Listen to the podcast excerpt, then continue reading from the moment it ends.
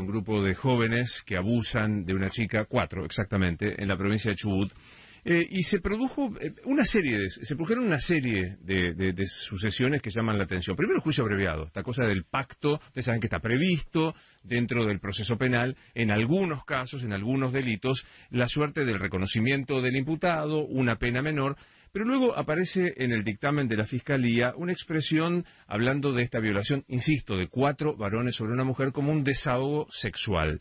La niña, la doctora Alejandra Tolosa, que es abogada de la víctima de la violación de allí de Chubut. Doctora Tolosa, soy Luis Novarecio. Buen día, ¿cómo le va? Muy, muy, buen día, Luis, y muy buen día a la audiencia. Gracias por atendernos. Quisiera aclarar... Sí. No, por favor. Quisiera aclarar que no, que no soy abogada de la víctima. Soy abogado feminista, integrante de distintos espacios, que en algún momento hemos tenido algún acompañamiento, pero por fuera del expediente. Ella no, no presentó, no se presentó con querella particular en el expediente. pido disculpas, eh, lo comprendí mal. Pero usted sí conoce el caso porque como eh, abogada que se dedica a la defensa de género estuvo allí.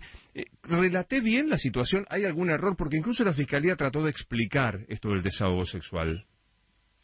Sí, no, está muy bien. Este, sobre todo separar el tema de, este, de lo de lo que corresponde, de que es legítimo la, la, posibilidad del juicio abreviado, incluso en este caso el, el consentimiento de la víctima, del de, cambio de calificación y el acuerdo del juicio abreviado y de no seguir con el juicio, que entiendo que en estos casos sobre todo es este muy habitual el juicio abreviado para porque es muy revictimizante el juicio mm. oral eh, entonces este lo que yo entiendo es que la víctima ha acordado ha prestado consentimiento en este acuerdo justamente para terminar con este asunto de una vez mm. este y por otro lado eh, lo que indignó a la sociedad y conocemos este, a través de los medios es eh, algunas frases que usó el fiscal para ese acuerdo con los defensores de bajar la calificación y de caracterizar a la violación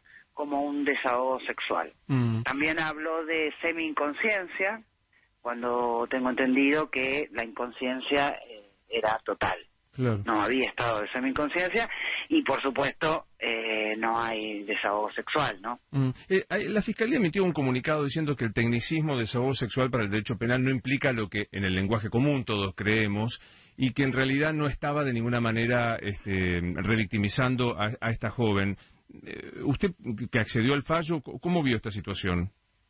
Me pareció más gravosa que las declaraciones del fiscal porque bueno este quiere quiere hacer este, entender que la frase desahogo sexual fue sacada de contexto. Sacada de contexto o no sacada de contexto desahogo sexual implica una previa situación de ahogo que, que quiere este, liberarse que como si fuera una necesidad fisiológica.